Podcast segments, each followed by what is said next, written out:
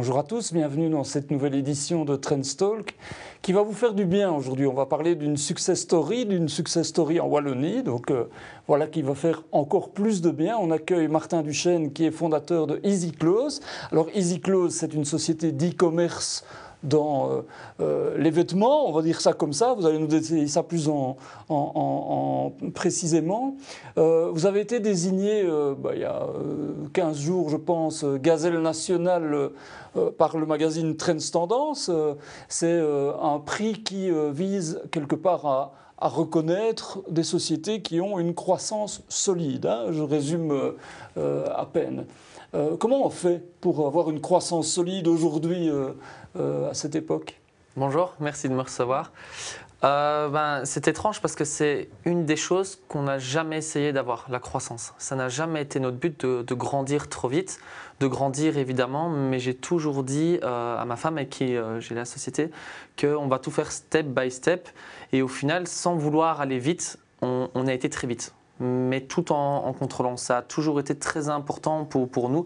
On a eu l'occasion de, beaucoup plus grandir, de faire beaucoup plus de choses, mais euh, on voulait toujours contrôler cette croissance pour pas être au dépourvu au jour au lendemain.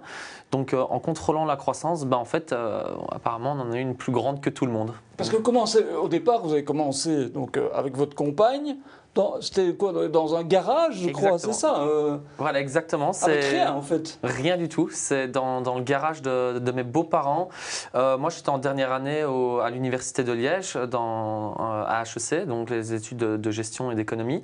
Et ma compagne venait de finir ses études d'institutrice maternelle, un métier qui est fort bouché dans la région liégeoise. Au bout de huit mois, elle n'avait toujours pas trouvé de travail. Elle avait eu deux semaines de remplacement.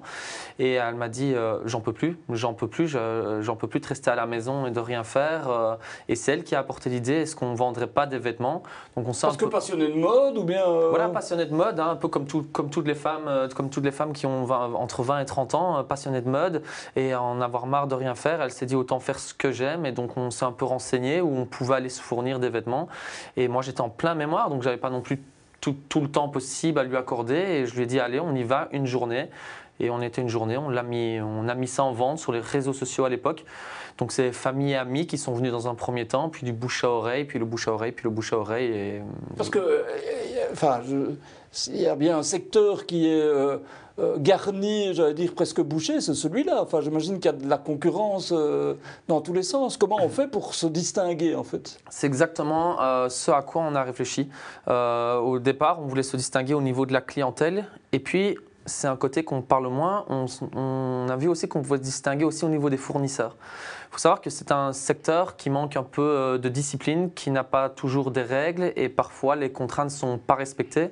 Et nous, depuis le premier jour, euh, moi je suis quelqu'un de, très, on va dire, organisé, ma, compagne également, et on s'est dit, on va être droit envers tous les fournisseurs. Donc une commande est une commande, un pacte est un pacte, une parole est une parole et une facture est payée. Et c'est toujours comme ça. D'ailleurs, là où on se fournit dans le domaine du vêtement, vous savez, c'est horrible. Il faut parfois euh, payer sa marchandise six mois avant de la recevoir. Donc au niveau de la liquidité de la société, ça apporte évidemment des énormes difficultés.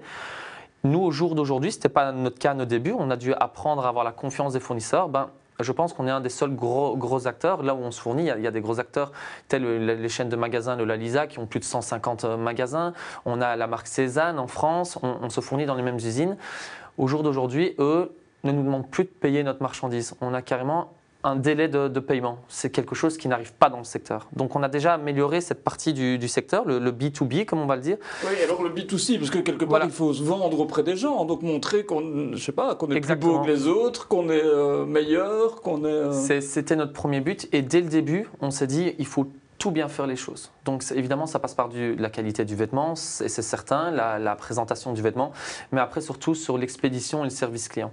Et c'est là où je reviens, où on n'a pas voulu grandir trop vite, c'est qu'à aucun moment on s'est retrouvé du jour au lendemain avec 4000 commandes à faire en une soirée. Oui, on a 4000 commandes à faire une soirée, mais la semaine avant, c'était 3009. La semaine avant, c'était 3008. Et donc, on a toujours su gérer cette croissance, on a toujours été préparé, le service client a toujours été hyper adapté à la situation. Le délai de livraison a toujours été hyper adapté à la situation parce que ben, quand on a un petit, qu'on envoie 3-4 colis par jour, ben, on sait avoir un délai de 24 heures. Ben, le temps de préparer la commande, il faut 10 minutes et puis on l'envoie. Mais quand il faut en gérer parfois 5, 6, 10 000 sur une soirée, ben, il, faut être prêt parce que le, camion, il part à cette heure-là. Si on rate l'heure, on est reporté au lendemain. Et c'est là qu'en gérant la croissance, on a su continuer en fait à satisfaire le client parce qu'on n'a jamais été une entreprise qui a été débordée de travail où on ne savait plus quoi faire. On a toujours été très bien organisé et je pense que le, le client l'a direct remarqué du premier jour jusqu'au jour d'aujourd'hui, c'est 24 heures en Belgique, 48 heures. On a toujours respecté les délais, etc. Mais on vend quoi? On vend un style, on vend une âme, on vend. Euh, euh, c'est quoi? C'est des, des, des, fashion victimes qui euh, trouvent quelque chose qu'ils ne trouvent pas ailleurs? Comment ça marche en fait? Voilà, si on doit se démarquer des, petits ou des très grands comme Zara, c'est il y a le phénomène réseaux sociaux qui existe maintenant depuis 10 ans, mais on va dire réellement depuis 5 ans. Et c'est vrai que les gens suivent Easy Close avant de suivre le avant d'être intéressés aux vêtements, ils sont intéressés par la marque, par l'ambiance qu'on met, par le style de photo qu'on met. Et, et c'est pas compliqué. Quand, on a eu un changement de mannequin la première fois, on a direct vu le, chiffre qui descendait. C'était impressionnant parce qu'en fait, les, gens, en passant, en scrollant, comme on dit sur les réseaux sociaux, ils se rendaient, compte, ils se rendaient plus compte que c'était Easy Close. Oui, donc il y, a une identification très forte en fait. Euh. Exactement, il y a une identification et s'il y a une identité dans la société, je vous l'expliquais euh, un peu avant le, début de cette émission, on a une identité qui est propre à la société, mais propre aussi qu'on montre les, les gens nous suivent, les gens suivent l'aventure Easy Close. Pour le moment, on a un très grand projet. Ben voilà, on, les tease, on un peu la clientèle un tout petit peu ben, pour qu'ils restent accrochés. C'est-à-dire un grand projet euh, on, pourra en parler. Ben, ici, on va ouvrir euh, six magasins partout en France. Euh, voilà, j'espère que j'ai pas trop teasé. J'espère qu'on va pas m'engueuler en, rentrant, en rentrant au, bureau. on va ouvrir six magasins en France, mais seulement trois semaines à chaque fois. Et, donc voilà, on leur dit qu'il y a une grande nouvelle qui, vont, qui va arriver. Et au final, quand on l'annonce, ils, ont déjà eu assez d'éléments.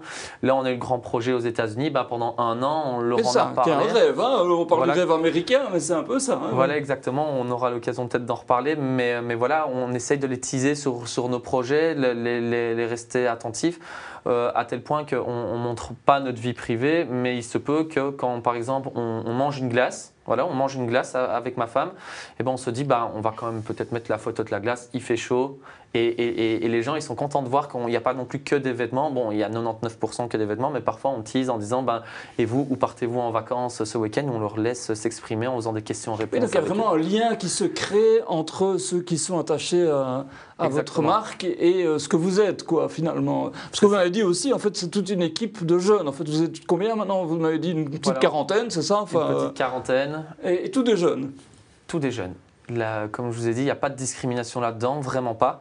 Mais euh, c'est vrai Spontanément, en fait. Spontanément. La, hmm. la, plus vieille personne a 35, la plus jeune a 23. Donc. Euh, parce que ça correspond sans doute à ce que vous êtes, c'est ça euh, et, aussi euh, peut-être à votre public. Euh. Exactement, ben, c'est d'ailleurs notre public, hein, le 25-35, c'est mm. vraiment la, la, la, marge où on, a, enfin, où on a la plus grosse proportion de personnes. Le 18-25 marche très bien, le 35-45, 45-55 aussi, hein, ça, ça, ça, marche bien. Mais c'est vrai que la grosse proportion, elle est entre le, 25-35. Et c'est vrai que ben, du coup, les, les, les, filles qui travaillent pour nous ben, nous suivaient avant. Quand quelqu'un, quand on met une offre d'emploi, la première chose qu'elles font euh, quand elles arrivent à l'entretien, c'est euh, donc là, je suis sur Easy Close, la page que je suis depuis X temps. C'est jamais ah non, je ne connais pas. C'est toujours ah oui, je connais. Donc les, gens sont désireux à, venir travailler parce que ben ils, se retrouvent dans l'identité. Et ça, ça marche. Comment on gère une croissance comme ça? J'ai entendu, euh, vous l'avez dit, on, on, gère une croissance. Ben, euh, petit à petit, c'est-à-dire y aller posément, de manière calculée, mhm. pas euh, euh, de manière un grand éclat, mais plutôt jour après jour, step by step. Bon là, vous parlez de la France, les États-Unis. Ben, comment, comment on garde sa ligne en fait? Comment on garde son mhm. concept pour qu'il pour s'exporte aussi Voilà, c'est la première chose. Donc comme on l'a dit, c'est de, de ne pas vouloir aller trop vite. Et si on ne va pas trop vite, ben, les personnes qui nous entourent, à savoir moi, ma compagne, mais aussi nos employés, ben, on ne va pas trop vite pour eux. Par exemple, je vais prendre l'expérience de notre responsable logistique. Ça fait maintenant 4 ans et demi qu'elle est chez nous. Elle n'a aucun diplôme en termes de logistique. Elle a été engagée comme ouvrière en, balleuse de colis. Et puis par son expérience et parce qu'on grandissait step by step, ben, elle a pu prendre de l'expérience et maintenant est une maître en logistique. C'est pas compliqué quand on a rendez-vous par exemple avec les sociétés de rayonnage. Les sociétés de rayonnage nous font Oui, mais en fait, vous êtes des fous parce qu'on n'y a jamais pensé. Ouais, ben, nous, on y a pensé parce que par notre propre expérience, ben, on se réinvente. Et donc, en fait, on essaye de, ne pas copier un, business model ou un autre. On, on fait le nôtre, step by step. Et tous les lundis, on a des réunions qui durent des heures en disant qu'est-ce qu'on ferait bien, ok, oui, mais pas trop vite, d'accord, ça, mais ça, oui, mais ça. Eh ben, aller, aux États-Unis, par exemple, enfin, c'est quand même se dire un moment, je fais le grand saut, quoi, non? Euh Ça, par contre, oui, c'était un moment euh, de dire euh, on fait le grand saut. En fait, on s'est retrouvé à une période où le Brexit allait arriver. Et donc, il a fallu faire des démarches énormes. Il y a beaucoup de sites e-commerce qui ne respectent pas les démarches légales à faire et qui continuent à envoyer sans s'être inscrits dans la multitude de dossiers qu'il faut faire. Et en fait, on s'est rendu compte, ben, la difficulté, elle va être la même si on va aux États-Unis. Sauf qu'ils sont 50 millions au Royaume-Uni. Les États-Unis, enfin toute l'Amérique du Nord, ils sont 450 millions. Qu'est-ce qu'on fait? Ben, On va aller là où ils sont 450 millions. Euh, la, première réflexion, c'était vraiment ça c'est autant faire le travail là où il y a 450 millions de personnes. Et puis en fait, on s'était surtout rendu compte qu'on n'était pas prêt pour le marché américain. On vend en Australie, en Amérique, euh, au Mexique, etc. Mais pas avec notre gage de qualité, à savoir une livraison rapide et un service client au top. Ben, notre service client parle anglais naturellement, mais pas l'anglais des Américains et pas dans le même fuseau horaire. La livraison, on livre en 24 heures la Belgique, en 24 heures une partie de la France, en 48 heures l'ensemble de l'Europe. Ben, pour les États-Unis, ce n'était pas possible de livrer en 48 heures. Donc on a levé une enquête du coup avec les États-Unis. Les États-Unis étaient revenus en disant mais on ne sait jamais quand ce qu'on va recevoir, on ne sait jamais si on va avoir des frais de douane, etc. Et donc on, avait vu qu'on ne vendait plus le service Easy Close. Donc pour le vendre, le même service Easy Close, parce qu'on avait vu que c'était un pays qui, fonctionnait bien, on s'est dit ben d'accord, on va aux États-Unis. Oui, on s'installe sur place. Voilà. Donc le, premier déclencheur, c'était ben, toute la paperasse qu'il fallait faire. On s'est dit bon, autant le faire à grande échelle. Le deuxième, c'était ben, le manque de, satisfaction du continent nord-américain. Et puis le troisième, c'est que dans ma famille, j'ai des personnes qui ont vécu aux États-Unis pendant plus de 10 ans, qui étaient désireux de, revenir, qui sont dans leur jeune carrière, ils ont 28 et 26 ans, ils sortent des études, ils sont tout frais ou alors avec peu d'expérience professionnelle. Ils ont toujours suivi l'aventure Easy Close. Et donc un jour, on, on s'est dit à table autour d'un verre de vin rouge, on s'est dit, on y va et puis on s'est dit, bah non, on va pas y aller. Bah si, on y va. Et euh, voilà. ça, semble, ça, semble simple en fait hein, quand on vous entend. Hein. Trois mois de réflexion. Pour convaincre la famille. Et puis, c'était surtout un an de travail avant que le premier colis soit envoyé. C'était un an de travail. et toute l'aventure, vous m'avez dit, euh, beaucoup de travail aussi. Enfin, en tout cas, au début, euh, c'est certain. On ne compte pas. Mais pour aller aux États-Unis, pour revenir à ça, ça a été une très dure aventure. On s'est planté d'ailleurs. Quand ça a commencé, on s'est planté. Et euh, ben, c'est les plus jeunes qui ont sauvé la mise. En fait, la façon dont moi je voulais faire les choses ne fonctionnait pas spécialement bien. Et donc, on, a eu l'intelligence de s'en rendre compte que si on avait pris des Américains pour le faire, c'était pas pour refaire exactement à l'identique ici, parce que ben, c'est pas la même mentalité. Donc, ce qu'on a fait, on l'a presque mis à la poubelle et on n'a pas recommencé à zéro, mais au niveau investissement, on a recommencé à zéro. Et on a pris la bonne décision parce que maintenant, ça fait six mois que, ça repart sur les rails qui étaient prévus dès le départ. Politiquement, il y a eu un débat en Belgique sur l'e-commerce, bon, qui était un débat un peu euh, euh, étonnant. Hein, euh, un président de parti, Paul Magnette, pour ne pas le nommer, avait dit que ben, la Belgique devrait se retirer de l'e-commerce. Et puis il est revenu un peu sur ses propos en disant c'était une provocation. Euh, ce que je voulais dire, c'est que les grandes machines d'e-commerce tuent le commerce local. Hein, je caricature à peine, c'était son propos. Est-ce que vous dites ben, on se trompe d'époque ici ou bien, ou bien vous partagez en partie ce, ce constat? C'est compliqué. D'abord, je laisserai la politique, euh, qui connaît sûrement mieux le sujet que moi, en parler, mais de mon propre avis, nous, on a commencé le e-commerce quand personne n'était sur le e-commerce. Il y a 8 ans, les gens, on va dire, n'étaient pas pour le e-commerce. Depuis 4 ans, si on ne l'a pas, c'est difficile de réussir. La pandémie a rendu ça euh, pratiquement euh, incontournable. voilà, exactement. Hein, et nous, on l'a fait l'effet inverse. On a eu d'abord le site e-commerce, et puis on est parti sur le physique parce qu'on a quand même un magasin à Liège, à Louvain-la-Neuve, qu'il ne faut, qu'il faut pas oublier. Et donc, on, a fait le sens inverse. Et la question est, ben, pourquoi? Pourquoi? Puisque tout le monde fait le sens contraire, du physique en ligne, et nous, de en ligne. C'est peut-être une question de génération ou pas Moi, il y a d'abord quelque chose qui est très important, c'est la relation de confiance. Si j'achète maintenant un fauteuil sur Internet et qu'il n'est pas livré, ben, à part aller trouver une boîte aux lettres, je ne sais pas où taper du poing sur la table. Ici, la clientèle, elle a besoin de taper du poing sur la table.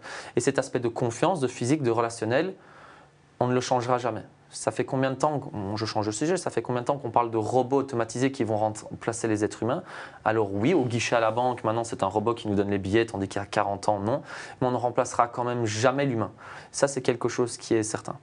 De plus, moi je pense beaucoup au centre-ville. Je, suis très attaché à ma ville euh, qui est Liège. Et c'est vrai que ce centre-ville va mourir.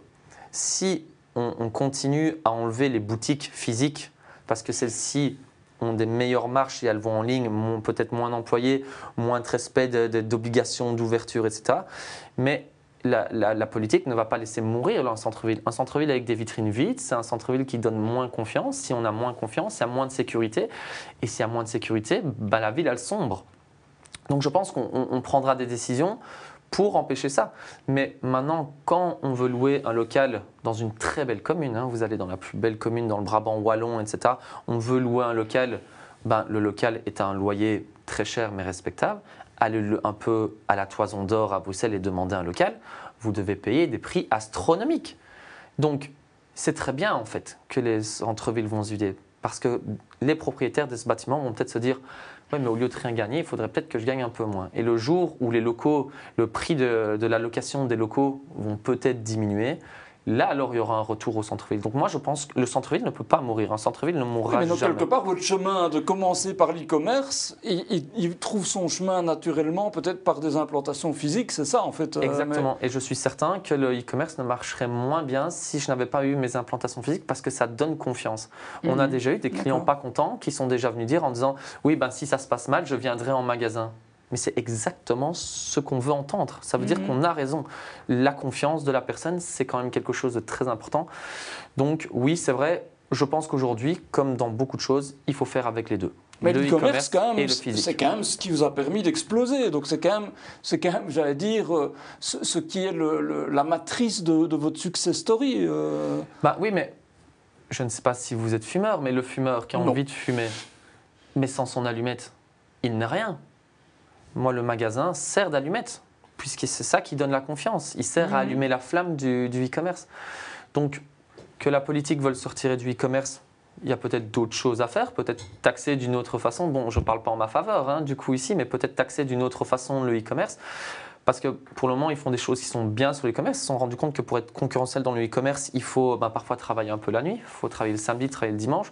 Donc maintenant, quand on est dans une commission paritaire euh, propre à l'e-commerce, ben, oui, il y a des primes de nuit, mais ils les ont quand même fortement baissées. On peut travailler le samedi et le dimanche sans être, pénalisé à 200%. De toute façon, il ne faut pas oublier que c'est l'employé hein, qui demande aussi de travailler le samedi et le dimanche. Oui, hein. dire, il y a, il y a un hein. assouplissement naturel lié à votre business, mais il y a aussi un assouplissement, j'allais dire, lié... Euh, il y, a, il y a des gens qui ne cherchent qu'à travailler le samedi et, sans dans, dans, dans, les générations qui arrivent, c'est sans doute cette souplesse-là qui est naturelle aussi. Quoi. Exactement, on, les, on, les, a fait au niveau des, des, infirmières un jour, euh, pouvoir travailler la nuit, mais il y en a qui sont demandeurs de que travailler la nuit.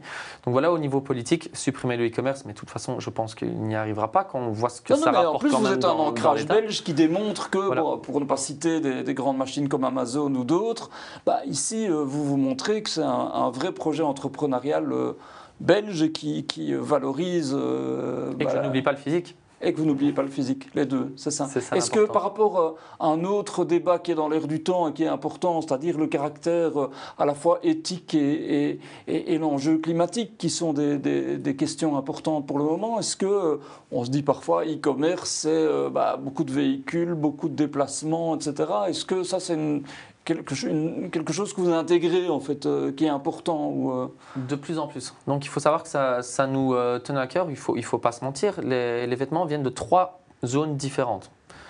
La Chine, 40%, l'Italie, 30%, et la France, 30%. On tend de plus en plus à faire en France. Moi, par contre, je vais, je vais dire quelque chose qui ne passe pas bien géopolitiquement, correct, qui n'est pas politiquement correct. J'ai été dans les usines en Chine j'étais dans les usines en Italie, et je ne sais pas lesquelles conditions sont les meilleures. Vraiment. Je ne sais vraiment pas lesquelles conditions sont les meilleures. ne sont pas toujours voilà, ce qu'on exactement. c'est un tout petit peu mieux que ce qu'on voit à la TV en Chine, mais c'est vachement moins bien que ce qu'on voit à la TV en Italie. Donc, déjà à ce niveau-là. Après, au niveau, on va dire plus. euh, donc, nous, d'abord, pour, pour finir ce sujet-là, on, commence les créations où Marine, de, de- plus en plus, donc ma compagne, la, la- gérante d'Easy Clothes, euh, ess- essaye de plus en plus de créer ses vêtements soi-même. Mais il n'y a rien à faire. Il y a presque plus de tissus qui sont made in France. Donc, le tissu, on le fait quand même venir d'un pays qui est la Chine, etc. C'est juste qu'on a délocalisé la fabrication pour mettre un made in France. Donc, il faut faire attention à, tout ça, euh, etc. Et les grandes marques aussi ont délocalisé toutes ces choses-là. Donc, il y a ce qu'on nous ment. Après, par contre, ce qu'on ne nous ment pas et ce que là, nous sommes euh, responsables, c'est en effet, on nous dit, oui, mais on se fait livrer le colis, ben, le véhicule, il consomme, etc. Oui, mais quand, quand on va en ville chercher son pull au centre-ville, quand on va chercher un nouveau pull, ben, là aussi, on prend sa voiture. Oui, oui, mais quand on va au centre-ville, on achète son pain, ses légumes, le pull, les courses de ses enfants, etc. Oui, mais moi, la voiture qui m'amène mon colis, mais il n'y a, pas que mon colis dedans. hein. Il y a mon colis, celui du voisin, celui du voisin d'à côté, d'à côté, d'à côté, d'à côté. Donc à ce niveau-là, ça c'est la façon dont moi je me défends. Je n'ai pas des chiffres exacts euh, de pollution, mais j'aime bien me défendre en expliquant comme ça. Après, au niveau des déchets, ici une pochette e-commerce, bah, le vêtement, quand je le vends en magasin, je donne un sachet aussi. Ça se fait de moins en moins, c'est vrai, donner des sachets en magasin, ça, c'est dans les discussions d'aujourd'hui d'arrêter de le, donner. Alors c'est vrai, oui, il y a des pochettes. Maintenant, on essaie d'avoir des pochettes évidemment le plus écologiques euh, possible. Euh, pour vous dire, les, pochettes en plastique qu'on utilise sont parfois moins polluantes que du craft. hein. Il, faut regarder quelle sorte de craft on, on utilise. Donc on, on essaye de toujours tendre dans l'amélioration. Maintenant, c'est vrai, mais comme toute activité, le vendeur de voitures pollue, le vendeur de vêtements pollue, le vendeur de légumes pollue un peu moins, mais pollue à sa façon, à son échelle également. On ne sait pas être zéro. Donc c'est- une préoccupation, mais euh, sur laquelle, euh, malgré tout, euh, vous, vous êtes assez serein, mais en même temps... euh, Alors, je ne suis pas serein, je ne suis pas à l'aise. Quand vous me posez la question, je ne suis pas quelqu'un qui est à l'aise, je préfère être transparent. Euh, non, on n'est pas à l'aise. Maintenant, on fait le maximum pour, et je ne pourrais pas faire plus tout en garantissant l'emploi ou les prix. Alors, il n'y a, pas de Ouais, problème. On le fait avec la création, Ouais. où la création est censée être beaucoup plus euh, écologique su- sur toute la chaîne de production. Mais le prix n'est pas le même non plus. Une robe qu'on fait de A à Z avec notre propre tissu, qui est, imaginons, on prend du tissu made in France, ben, on va devoir la vendre au minimum 70 euros, alors qu'une autre, c'est 35 euros. Donc il y, a- il y a tout ça à prendre en compte. Et c'est pour ça que là, on tend à faire les deux. Comme ça, ben, le, le choix appartient en fait au, au client final, tout simplement. Est-ce que vous regardez parfois le- la situation de la Wallonie? Alors, il y a des clichés parfois qu'on véhicule euh, euh, certainement, mais il y a quand même une préoccupation quant à euh, la situation économique et financière de la Wallonie. Euh, donc, je disais en, préambule, ça fait du bien d'avoir des, histoires, des belles histoires de réussite entrepreneuriale. Est-ce que pour vous, c'est un, c'est un souci, une considération, euh, une préoccupation? La politique est quelque chose que j'adore, malheureusement, euh, comme pour beaucoup de choses, on est trop faible pour, euh, pour y participer. Euh, Est-ce que la Wallonie m'inquiète? Comme je vous ai dit aussi en préambule, j'aime pas qu'on qu'on sépare la Wallonie et, et le, côté néerlandophone. On est un seul pays. Donc ça déjà c'est quelque chose que, que, que moi j'a- j'apprécie pas, mais qui se passe aux, aux yeux de tout le monde aujourd'hui. On est vraiment comme deux pays séparés. Alors maintenant, oui, c'est vrai que si on se compare euh, au niveau euh, flamand, ben oui, on a un taux de chômage qui est plus élevé. On a des sociétés qui sont euh, moins lucratives, euh, qui sont moins mondialisées. Oui, on dit souvent d'ailleurs que, que, que quelque part il y a beaucoup de, de, euh, d'esprit d'entreprise en Wallonie, beaucoup de petites structures, hein, euh, Mhm. beaucoup de petites et moyennes entreprises, que en fait la difficulté c'est ce que vous faites, c'est de passer un cap, ce que vous avez réussi à faire. Voilà. Et on les a passés, désolé pour la politique, on les a passés sans aide. Par Ouais, exemple, par euh, vous-même quoi. Voilà, je ne sais pas aussi si c'est très bien, la politique va vraiment me détester aujourd'hui, mais non, pour partir aux États-Unis, on a fait appel à, à la WEX, tout simplement. Ben, on a arrêté après 4 mois. Parce qu'on a vu qu'ils allaient nous ralentir. Alors certes, hein, on allait avoir des subsides, mais on a préféré ne pas prendre des subsides, ne pas être ralenti et de foncer. Et, et donc, y a- y a des- c'est c'est pour montrer, je, je ne crie pas la WEX, parce que la WEX Non, sert non, à, j'entends évidemment à énormément d'autres projets. Bien je suis un ouais, ouais. petit cas à part qui n'a pas correspondu à- avec, euh, avec la WEX, mais euh, il y, a- il y a des choses peut-être qui doivent être, être, être mieux Ça veut dire être quoi? Souple, agile, euh, euh, dans les démarches administratives, ça veut dire quoi? Euh, Quand vous dites ça ne valait pas assez vite Oui, ou, ou que les aides soient, soient mieux répertoriées. Par exemple, nous ici, euh, pour, pour les aides, euh, pour le, pour le site e-commerce, on peut aller chercher pour un nouveau site internet jusqu'à 90 000 euros de subsides en remplissant quelques papiers et si évidemment la société avec laquelle est agréée. Mais au lieu d'aller chercher des subsides où des gens vont pouvoir tricher, parce que des gens qui trichent, moi je peux en trouver plein, donc faire des faux devis, faire grossir les devis et en fait prendre le reste en service pour gagner de la facturation. Et donc là, laisser l'habitant se faire des sous sur le dos de l'État. L'État donne de l'argent et nous, en fait, on a menti, on n'a pas vraiment besoin de cet argent-là. Au lieu de potentiellement diminuer et dire, pas évidemment une transparence fiscale, mais pas d'impôt pour les deux premières années d'une société. On va vous aider, pas de cotisation sociale, mais ça pourrait permettre au gérant potentiellement de, de se payer. Mais si le gérant arrête de se payer par le produit de sa société, peut-être qu'il arrêtera de gagner de l'argent autrement. Autrement, je, pense par là, ben, je vends trois t-shirts de façon officielle et un de façon non officielle. Bon, nous, on ne peut pas le faire parce qu'on a un site en ligne, mais il y a énormément de commerçants qui, qui le font. Et donc, si on leur permettait, au lieu de leur donner de l'argent, voilà, des subsides, faites ça, on vous aide, mais c'est peut-être vous nous aidez à grandir, mais avant de grandir, il faut commencer. Donc, Donc littéralement baisser les charges, baisser les charges de manière appropriée pour, euh, Pour la création d'entreprise, pour, la fait, pour le premier euh, recrutement, si je ne m'abuse. Donc ça, oui, après, évidemment, je, je- je- je- je ne mets pas sur le côté toutes les aides qui existent à ce niveau-là, mais je trouve on pourrait peut-être un peu plus encore les, les forcer et diminuer les aides faciles qu'on donne. Vous imaginez que, par exemple, voilà, ce, ce n'est pas pour, pour dire les choses, mais l'AWEX peut rembourser, par exemple, par an jusqu'à 20 000 euros de billets d'avion avec les déplacements aux États-Unis. C'est beaucoup 20 000 euros. Bah, du coup, je ne regarde plus quand je réserve mon billet. C'est pas grave du prix. Alors que quand j'ai commencé et qu'il fallait acheter par exemple les blocs de feuilles ou l'imprimante, bah, je regardais le prix. Et donc c'est là où, peut-être mieux, mieux attribuer le budget, que, que ce soit vraiment qu'on qu'on prenne en compte les avis d'indépendants. Et si nous, à l'époque, on nous avait dit, euh, voilà, euh, vous n'avez pas de charge sociale pendant les deux prochaines années, ben, on n'en a pas parlé, mais les six premiers mois d'Easy Close, j'ai dû me séparer avec le Luxembourg. Donc j'avais un travail au Luxembourg parce que sinon je ne savais pas vivre. C'est normal. Quelle activité peut déjà vous rapporter de l'argent dès le premier jour? Il y a un minimum d'investissement à faire. Mhm. Et nous, c'était pas grand-chose. hein. C'était parce qu'on était dans le, le- le garage de nos, de nos beaux-parents. Mais voilà, il faut un ordinateur, il faut une imprimante, il faut de l'encre, il, faut tout ça. Et, donc c'était difficile. Donc il fallait un deuxième travail alors qu'on aurait pu beaucoup mieux se concentrer. Maintenant, tant mieux, euh, ça m'a permis du coup de ne pas grandir trop vite. hein. Donc au final, la, politique a peut-être raison, mais, voilà, peut-être mieux réattribuer des, budgets. euh, et voilà, au niveau après de, la Wallonie, est-ce que je me tracasse? C'est vrai que le taux de chômage est, est tracassant.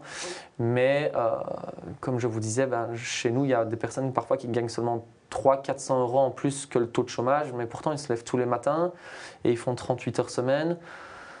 Ben, moi, si on me disait que je gagnais 300 euros de moins et que je vais ne plus travailler, je pense que je le ferais euh, directement. Et donc là aussi, euh, euh, plus de souplesse. Quand, si, si vous vous dites, bah, je, justement, par rapport à cet état de la Wallonie, par rapport à l'entrepreneuriat, on est une source d'inspiration. Qu'est-ce que vous diriez à ceux que vous inspireriez? Tenter sa chance, parce qu'on n'en a pas parlé, mais la chance a été une grosse partie dans Easy Close. On était au bon moment, au bon endroit, on a bien fait les choses au bon moment, on a, on a tenté des choses, ça, ça a réussi. Donc la chance, Suivre son intuition, voilà, c'est suivre ça son intuition, aller Sa au bout de passion aussi, parce que au- j'entends qu'il y a, qu'il y a Exact, au départ quand même une passion qui, euh, qui dévorait même. euh, Ouais, ouais, qui dévorait ma, ma compagne. Et euh, voilà, d'aller au, au bout de ses idées. Alors, c'est un peu bateau, c'est ce qu'on dit toujours, mais simplement y croire. Et c'est vrai, il faut être, euh, il faut être bien entouré psychologiquement. Moi, j'ai l'ensemble de, de mes amis, j'en pense à, à 5-6 en particulier, qui ont toujours suivi. La famille a toujours aussi suivi, s'est toujours intéressé. Donc, on se sentait parfois important alors qu'on était tout petit, mais du coup, ça nous donnait du punch pour, euh, pour y aller le lendemain. Donc, c'est vraiment, euh, vraiment important. Parce qu'il y a un cap à tenir, quoi, finalement. Euh, certainement pour les premières années où, où il faut dépasser, euh, j'imagine, euh, un certain niveau avant de, avant de se dire qu'on y est. Est-ce que vous dites Voilà. que vous êtes arrivé maintenant? Ma femme va répondre jamais. On n'est jamais à notre but. Euh, maintenant, est-ce qu'on y est arrivé? Comme je vous ai dit, ça fait 3-4 ans qu'on pense à solidifier la société parce que ben, grandir si vite, ça peut être très dangereux. Et euh, nos employés, on est une grosse team qui est là depuis très longtemps. Euh, il est hors de question de mettre leur, leur, leur métier en danger. Et c'est pour ça que je ne veux pas non plus grandir trop vite parce que je dis toujours, doubler le chiffre d'affaires mais diviser la marche par deux, bah, on a fait zéro. Donc on a, on a travaillé plus pour au final faire rien de mieux. Donc c'est quelque chose que je ne veux pas faire. Donc là on essaye de vraiment solidifier toutes les bases, de mettre des, processus euh, en place pour, euh, pour que si on doit un jour redescendre, bah, on redescend à un certain étage et pas tout en bas. Donc euh, est-ce qu'on y est? Oui, on, y est. On est, on est une vraie société. Ben, ça fait 8 ans maintenant avec des super chiffres. Maintenant, est-ce qu'on a fini l'aventure? Ça, c'est seul le marché et, notre, et notre, toujours notre motivation qui, qui en dira la suite. envies. Martin Duchel, merci beaucoup. C'est une belle aventure qu'on a partagée avec vous. Euh, bah, on vous souhaite bon vent pour la suite, mais en tout cas, euh, les racines sont bien implantées. Donc euh, voilà une belle leçon pour la Wallonie. Merci à vous d'avoir suivi ce Trendstalk et à la semaine prochaine.